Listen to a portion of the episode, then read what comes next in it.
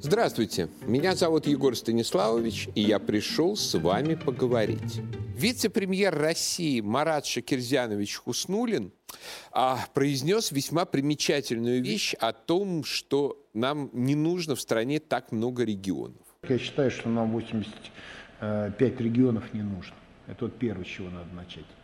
Вот я еврейским автономным округом, область, это округом, не хочу заниматься ну, не хочу с точки зрения трудозатрат. Его надо соединить либо к Хабаровскому краю, либо кого-то, и пусть губернатор и занимается. Ими надо заниматься. Или Кургану. Но почему курганцы должны жить хуже тюменцев, а живут они 190 километров друг от друга? Вот почему они должны жить хуже? У одних есть нефтяные доходы, у других нет. У нас что, это жители другой страны? Я вообще считаю, что территориальный принцип разделения, который вы говорите, он вообще неправильный. Территориально-административный.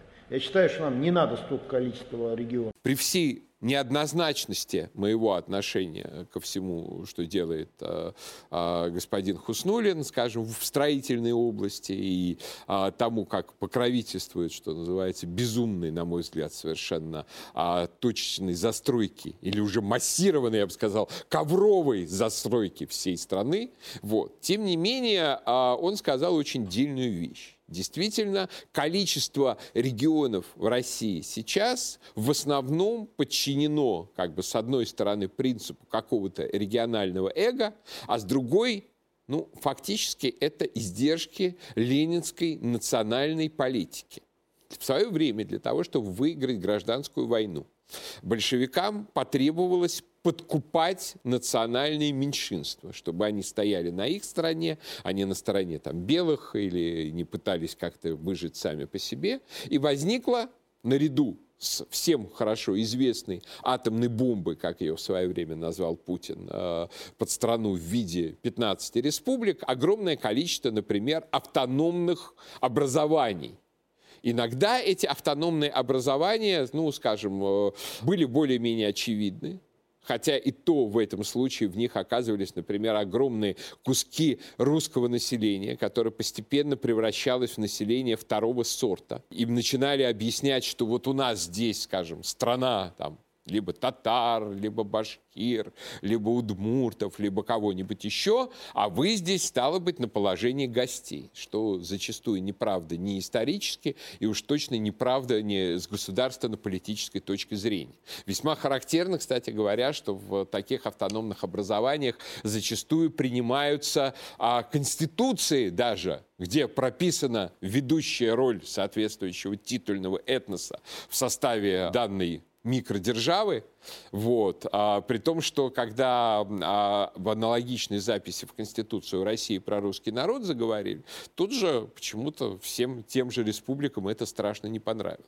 Ну, иногда случаются вообще какие-то этнотерриториально-административные нонсенсы, как та же самая еврейская автономная область, которая в свое время а, была учреждена товарищем Сталиным именно для того, чтобы показать, что вот и на, на, на карте нашей Родины Родины, и у евреев есть определенное место. Правда, представители еврейской общественности хотели, чтобы соответствующую республику учредили в Крыму, но почему-то эта идея вождю народов не понравилась. Вот. И те, кто этого требовал, в скорости всех пересажали или перестреляли.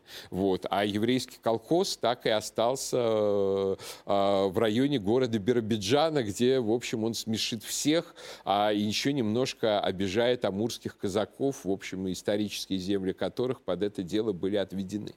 И вот уже любому чиновнику, как бы становится совершенно очевидно, что речь идет ну, о каком-то откровенном анахронизме что речь идет о служении каким-то вот давно вот умершим идолам советской эпохи и ничего общего с реальной государственной эффективностью управления российскими регионами это не имеет. Я считаю, что действительно регионы нужно укреп... Э, укрупнять. Укрупнять не обязательно в том смысле, меня тут же сейчас заподозрят, что я хочу под этим предлогом уничтожить национальные республики и так далее. Ну, они зачастую в самом деле абсолютно неэффективны неэффективны ни экономически, ни политически, ни даже культурно. То есть огромное количество людей под тем предлогом, что они живут в какой-нибудь национально названной республике, заставляют, скажем, например, учить ее язык,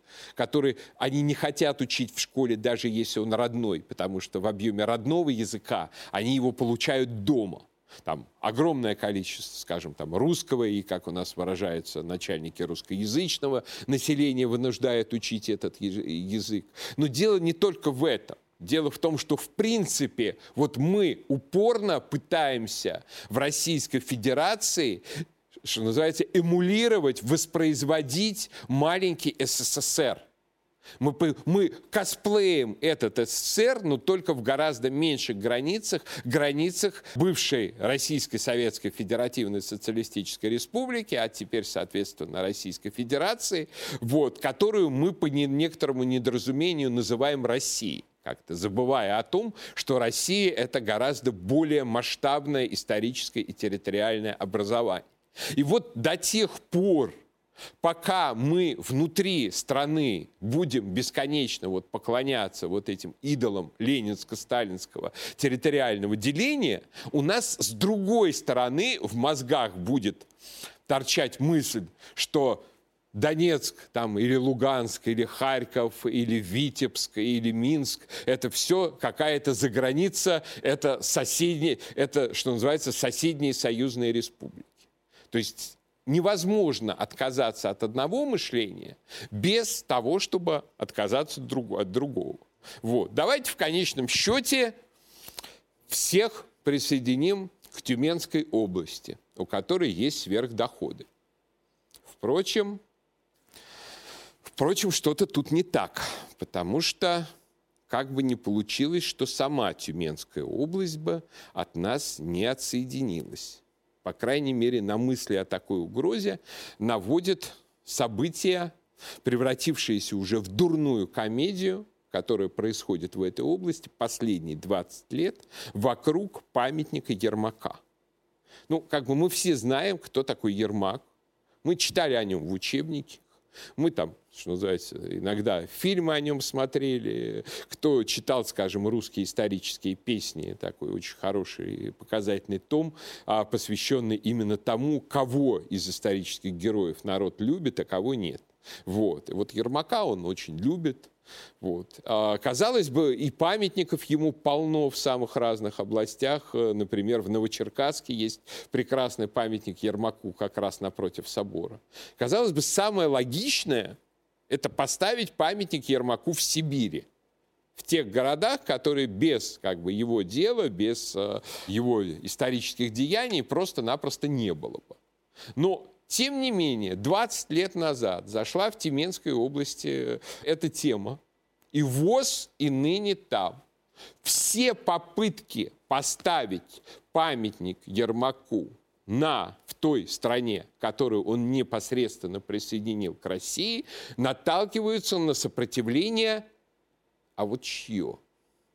Формально нам говорят, что, оказывается, это недовольно татарско-сибирская общественность, которая с какой-то радости, почему-то живя в России, как бы имея абсолютно, абсолютное равноправие, никто э, в э, резервации их э, не загонял. Ну, вы можете отличить, скажем, сибирского татарина там, от несибирского татарина или вообще от русского? Я на самом деле с трудом смогу. И уж как бы по фамилии я точно его не опознаю.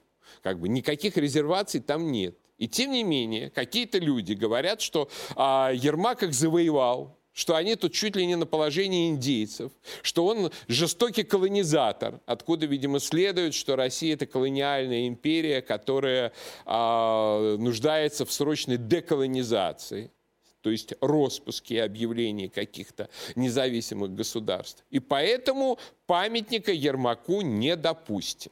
Все мы это уже видели в той или иной степени в последние годы в Америке, когда там то с нее сносятся памятники там, деятелям э, Американской конфедерации, то Колумбу, там то какому-нибудь Магеллану и все, все прочее. И скоро на самом деле вопрос э, наличия Америки, видимо, решится просто, ее просто закроют. Поскольку Колумб открыл ее незаконно, то и как бы и был сам страшным европейским белым колонизатором, мы ее закроем обратно.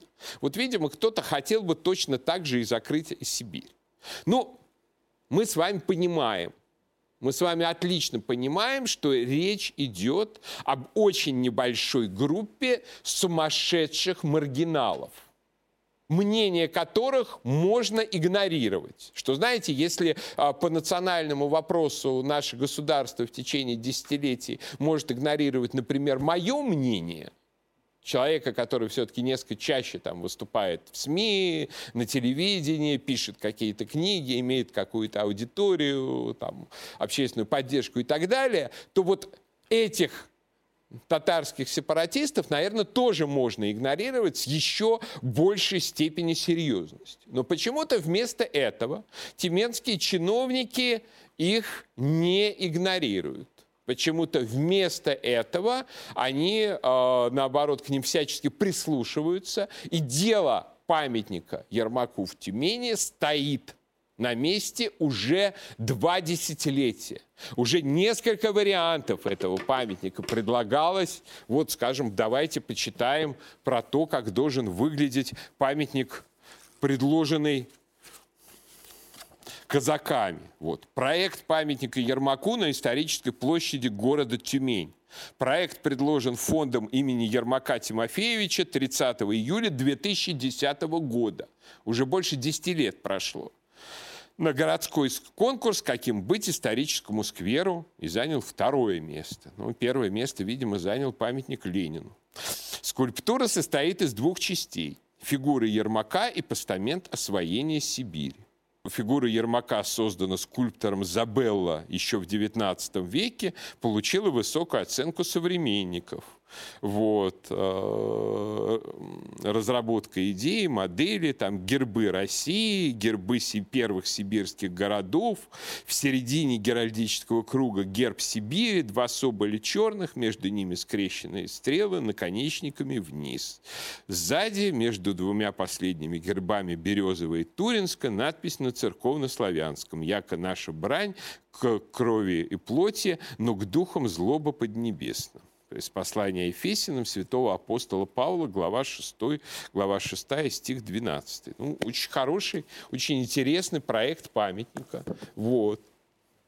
Что же мешает? То есть почему нашим чиновникам так интересно все это запрещать и подавлять. А это безобразие продолжается. Скажем, в прошлом году в Тобольске замечательного совершенно местного краеведа, общественного деятеля Аркадия Елфимова травили много месяцев подряд за то, что он пытался поставить поклонный крест казакам Ермака, даже не памятник, а всего лишь крест, причем на своей частной территории. Его гнобили как только могли. При том, что ну, для Тобольска вообще э, фигура Ермака, она культовая. То есть при этом, опять же, памятника как бы современного а, характера там тоже нет.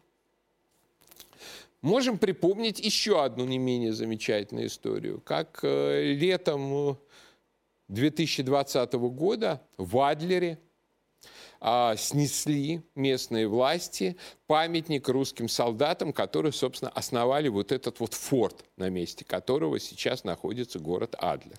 Просто взяли ночью как бы это все убрали, заявили, что все это было не согласовано, и ни на какие дальнейшие переговоры с возмущенной русской общественностью, а запомним, что буквально накануне всего этого дела была принята новая конституция, где там память защитников Отечества, уважение к ней и так далее. И все это ведь относится не только к Великой Отечественной войне, все это относится в не меньшей степени к событиям там, и XIX века, и XVI века, и какого угодно еще, к тому, как создавалась Россия. Вот. Тем не менее, местные власти и в Тюмени, и в Адлере предпочитают играть на стороне сепаратистов. И тут возникает интересный вопрос. А, собственно, вот кого настолько в свое время жестоко обидел Ермак. На самом деле так жестоко обидел Ермак отнюдь не сибирских татар. Дело, в том, что для сибирских татар Ермак вообще был освободителем. Потому что за два десятилетия до его похода власть над сибирским улусом захватил совершенно чужой человек, которого звали хан Кучум, собственно говоря, главный противник Ермака. Он был выходцем из Бухары, достаточно далекого по отношению к э, Сибири места. Был ставленником местной бухарской династии шейбанидов. Его приход в Сибирь был связан именно с тем, что бухарские купцы хотели, в общем, это достаточно э, привлекательное с точки зрения пушной торговли место, как бы захватить и контролировать в своих интересах, но никак не в интересах местных жителей. До этого там были совершенно другие князья, действительно местных татарских родов, в частности такой хан Едигер, который в 1555 году принес клятву как тогда это называлось, шерсть, а Ивану Васильевичу Грозному пообещал платить определенную дань соболями, а, соответственно, взамен Россия обещала его от всех защищать. Но, к сожалению, от Кучума защитить первое время не смогла. Вот. То есть фактически к тому моменту это была уже территория России, которую захватили бухарские шейбаниды. Не будем шутить про гастарбайтеров из Средней Азии вот, с вооруженной рукой. И Ермак выступал в качестве освободителя. Но почему он выступал в качестве освободителя? Вообще, кто и зачем его туда отправил? Его туда отправил торговый дом Строгановых. Вот, скажем, есть про него такая замечательная вот книжка. Вот. Этот торговый дом значил в истории России примерно то же, что в истории Англии значила Ост-Индская компания. Они начали с торговли солью, а дальше двинулись, а, ну вот, в общем, во все стороны международной торговли. Они очень активно торговали с Европой, очень активно торговали с Англией, с Голландией, всюду имели своих агентов, там продавали не только сибирскую пушнину, но и, например, наоборот, для России закупали некоторые стратегически важные товары, например, голландские колокола. Дело в том, что в это время в Голландии как бы случилась реформация, протестантизм, там начали крушить иконы, крушить статуи, снимать с католических соборов колокола, и э, ну, статуи э, Строганову были не особо нужны, а вот колокола голландские они для себя закупили, очень активно их продавали в России, и именно так в России появился малиновый звон. Понятное дело, что Строгановы держали руку на пульсе европейской торговли. Их интересовало все то, что там происходит, и все, что планируют. И вдруг они узнают, что в 1580 году англичане начинают искать дорогу на север России и в Сибирь для того, чтобы через Сибирь попасть в Китай. Ну, современному человеку, конечно, покажется абсолютно странной абсурдной идея того, чтобы э, попадать в Китай через Сибирь. Хотя, ну, как бы даже сейчас идея Северного морского пути пользуется все больше и больше популярностью. Мы рассчитываем на то, что если Байдену все-таки клим, э, климат победить не удастся, то Арктика потеплеет, и, наконец-то, наш Севморпуть окажется одной из центральных э, мировых торговых магистралей. Но идея, сама принципиальная идея Северного морского пути приходила в голову людям уже в XVI веке, в частности, там, знаменитому картографу Герарду Меркатору, который, э, но они считали, что все это гораздо проще. Никто не думал, что там есть огромный и труднообходимый полуостров Таймыр, Никто не думал, что Чукотка тянется, как бы это будет так далеко на восток. Никто не думал, что от Чукотки, что называется, нужно будет спуститься так а, низко к Китаю что это огромное расстояние. Все казалось гораздо проще. Доплываешь до устья реки Обь, плывешь этой рекой Обь, которая огромна и судоходна, А дальше где-то там уже рядом начинается Китай – что там не Китай, а Казахстан, а потом э, всякий там Синьцзянь-Уйгурский район, Монголия и все такое, что это огромный совершенно путь, тогда еще не задумывались. Но поскольку все казалось легко, англичане на полном серьезе думали, что не только нужно пройти через Сибирь своими кораблями, но еще и что-нибудь там захватить. Вот давайте, есть такой замечательный документ.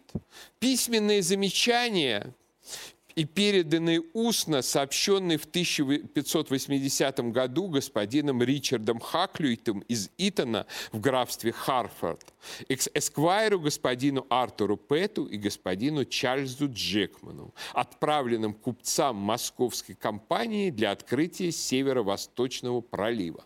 То есть, грубо говоря, а, инструкции представителя московской компании, которая, соответственно, вела торговлю с Россией, о том, как бы эту Россию обойти, оплыть и пробиться в Китай. А опять же напомню, что это была основная идея всех географических открытий XVI века найти короткий путь в Китай. Когда Колумб плыл и случайно наткнулся на Америку, он думал, что плывет в Китай, и первым делом принял остров Куба за Японию. Ну, как бы он никогда японцев не видел, так что его ошибка была простительна. Там плавание португальцев показали, что можно, конечно, приплыть в Индийский океан в обход Африки, но до Китая, опять же, чрезвычайно далеко. А вот через Россию, через сибирские реки казалось очень близко и очень выгодно. И вот даются соответствующие советы. Было бы поэтому очень хорошо, если бы вы отыскали какой-нибудь небольшой островок на Скифском море, где мы бы могли в безопасности основаться, строить укрепления и склады, и оттуда в надлежащее время питать эти языческие народы нашими товарами основная мысль, что подобно тому, как португальцы на пути к своим индийским владениям имеют укрепленные гавани, служащие им как пристанища для других важных целей, точно так же должны и вы обследовать, какие вы острова и гавани нужно вам иметь на вашем пути на северо-восток. То есть где-нибудь, что называется, за островом Вайгач вполне мог возникнуть английский арктический Гонконг а вся Сибирь вполне могла бы превратиться в английскую колонию. У Строгановых, как я уже говорил, было все очень хорошо с информацией относительно того, что происходит э, в английских, в голландских и в прочих деловых кругах. И как только эта информация до них дошла, им стало сразу понятно, что нужно срочно этот путь перехватывать и ставить под свой контроль. Именно так и появился в Сибири Ермак именно в качестве представителя дома Строгановых, как бы его и его казачью дружину наняли на достаточно хороших условиях. Вот, и они а, действительно это сибирское царство Кучума достаточно быстро разорили. Вот, после чего стало понятно, что все это, на, ну, как бы, что казакам в одиночку это не удержать. Так на этих землях появилось российское государство. Но это, по всей видимости, устраивает не всех. То есть очень многие до сих пор, видимо, жалеют о том, что эта земля не стала Англией. А может быть, кто-то даже вообще думает о том, что однажды, может быть, все изменится снова, и не Англия, так Амер... и не Англия, так Америка таки вместо России прирастет Сибирью. И вот я себе воображаю этих чиновников, которые десятилетиями мстительно тормозят открытие памятника русскому герою, в общем-то, на принесенной им России земле, я вижу, как они сидят в своих банях, там, с девочками, с мальчиками, не знаю с кем, и мысленно себе воображают, как на них надевают орден бани за заслуги перед Британской империей. И эта мечта придает им дальнейшие силы в битве против Ермака. Ну, еще одна вещь, которую я хочу в этой связи сказать что вообще в принципе неприемлемо и довольно идиотично сама постановка вопроса о том, что какие-то государства строились насилием, что вы нас завоевали, что вы нас э, угнетали, что вы там, что называется, где-то э, у нас тюк хлеба забрали, там, или лишнюю шку, соболиную шкурку и так далее. Вот. Любое государство в истории, любая политическая сила, любая политическая власть, без исключения, создавалась насилием создавалось насилием, адекватным тому уровню насилия, который был принят в эту эпоху. Никакими зверствами русские в этом смысле никогда не отличались. Наоборот, в отличие, скажем, от многих а, других колониальных народов, и, скажем, но некоторые даже скажут, что, может быть, и зря в отличие, но тем не менее. Россия присоединяла из Сибири любые другие земли, включая Среднюю Азию, предоставляя полноту гражданских прав. То есть Российская империя никогда не была колониальной империей в собственном смысле этого слова. И тот уровень насилия, который она приносила, был совершенно минимален. И несопоставим, скажем, например, даже с тем, что делали перед этим туземцы в отношении России и русских. Вот мне опять же хочется вспомнить замечательную совершенно книгу отца и сына Никитиных «Покорение Сибири». Совершенно прекрасная просто работа, я ее прям рекомендую всем найти и прочитать. Вот. В ней рассказывается, собственно, о событиях, которые предшествовали походу Ермака, чтобы мы понимали, э, с кем он имел дело и с кем и как приходилось воевать. Казаки прибыли вовремя. Кучум послал в поход на русские земли своего старшего сына Алея и князя Пилымских вагулов Абелгерима. Ермаковские казаки отбили врага от Чусовского городка, но татары и вагулы прорвались дальше. Сожгли Сылвинские и Явинские острожки. Вырезали жителей Соли Камской. Осадили Черды. Затем отряды Аллеи Аблегерима двинулись вверх по Каме, разорив округу на 200 верст. В пепелище превратились Кай-городок и десятки деревень. Только с приближением зимы сын Кучума и Пилымский князь повернулись награбленным обратно в Сибирь. Вот вместо того, чтобы за ними гоняться, Ермак решил ударить, что называется, сразу по центру.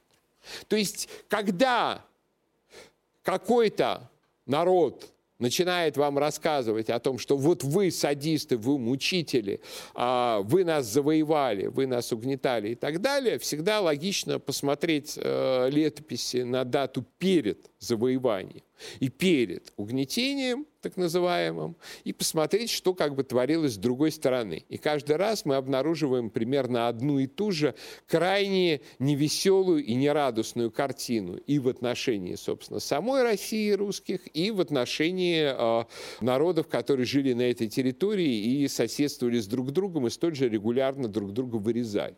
Как правило, то, что приносили русские на те же самые сибирские земли, это был мир – это был, наконец-то, мир между всеми племенами. Это, наконец-то, была возможность, что называется, заниматься своим хозяйством и своими делами, с одной стороны, никого не грабя, вот об этом больше всего жалеют у нас, что называется, сепаратистские представители как бы, некоторых этносов, что их лишили возможности грабить. Но, с другой стороны, не уничтожают друг друга. И вот этот русский мир, он продолжался и продолжается а, на всей территории, которую контролирует Россия, и по сей день.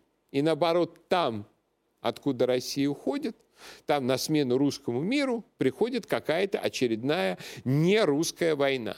И сейчас, заметьте, где бы мы не обнаружили, что Россия оттуда ушла, мы обнаруживаем там ту или иную войну, тот или иной конфликт, ту или иную э, вражду племен, которые ничем не умерить. То есть, если хотите мира, то, ну, значит, ориентируйтесь и держите Россию, и держитесь России. Об этом вам неустанно напоминает атаман Ермак Тимофеевич. Ну, а пока я прощаюсь, но наш разговор не кончен.